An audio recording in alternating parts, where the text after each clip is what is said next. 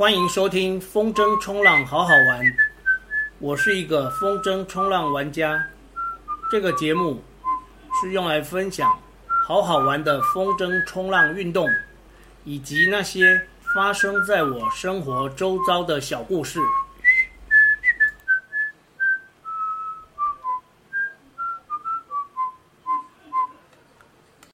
这是第十七集，单向板的过浪练习。在我的节目里，只要是提到单向板，没有特别说明的话，就是指无脚套的单向板。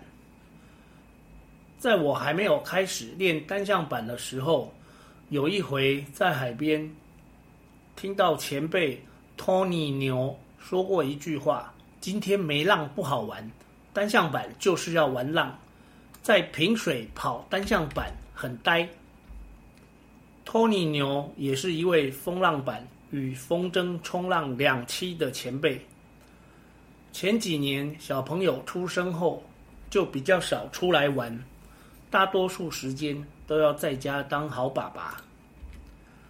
在风浪板跟风筝冲浪界，有很多个托尼，我知道的就有三个。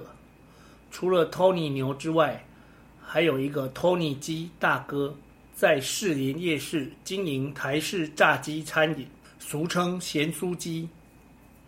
还有一位 Tony Fish 前辈，在竹南假日之森经营一个 Spot 冲浪教学据点。不久前，在我练习单向板达到两百次以后，才深刻体会到当年。还很菜的我，原地开合跳会掉出一地菜虫的菜。所听到的托尼牛说的这句“单向板就是要玩浪，在平水跑很呆”这句话的意思。打个比方，开着一部跑车在市区塞车。前面的节目有说过，单向板其实就是一块冲浪的短板，是为了在浪区玩而设计的。你当然也可以在平水玩，就像你考驾照也可以用敞篷跑车去考，只要检验合格的车都可以上考场。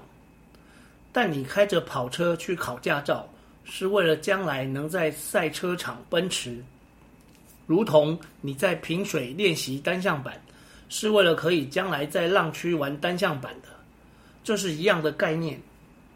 红海滩最近很少去。因为没有浪不好玩，这个感觉跟托尼牛当年说那句“单向板就是要玩浪，在平水跑起来很呆”是相同的。这就是曾经沧海难为水，除却巫山不是云。无论是谁，一旦尝过单向板在浪区跑上跑下的感觉，就不会喜欢玩平水的。不过，刚开始玩单向板的时候，单是一个半人高的浪，就会把我击落，甚至把板子敲一个洞。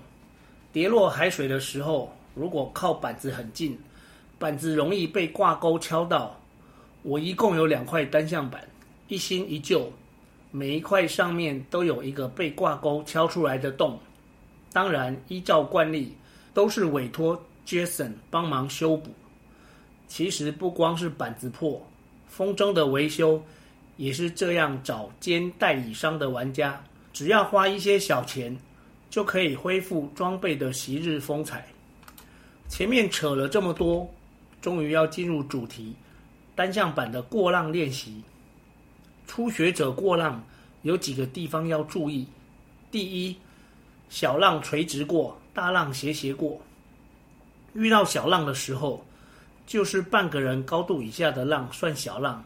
可以垂直的过去，但是一个人高的浪要斜斜的过去，也就是跑得更加侧顺。这样一来，跑的路线是把原本很陡的坡度，借由斜斜的跑变成比较缓的坡，就是斜跑可以让陡坡变成缓坡。第二，速度不要快，速度快的话会在过浪的时候腾空飞起来。但如果你本来就是要借浪跳起来，那就另当别论。腾空飞起，还得用脚把板子底部顶着风，板子才不会在空中被风吹落。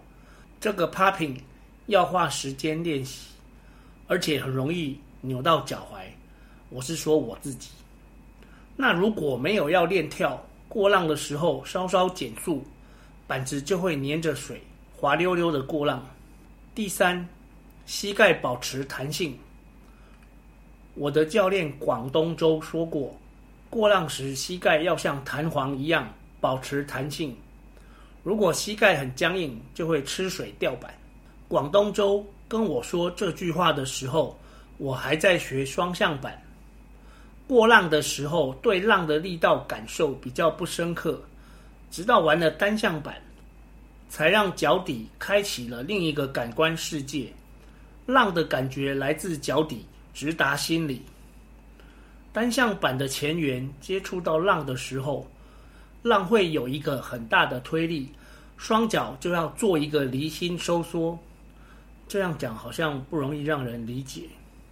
应该说，就是浪一推过来，双脚要一边轻轻抵抗，一边弯曲，不能完全不抵抗，这样膝盖会受伤；也不能很用力的抵抗。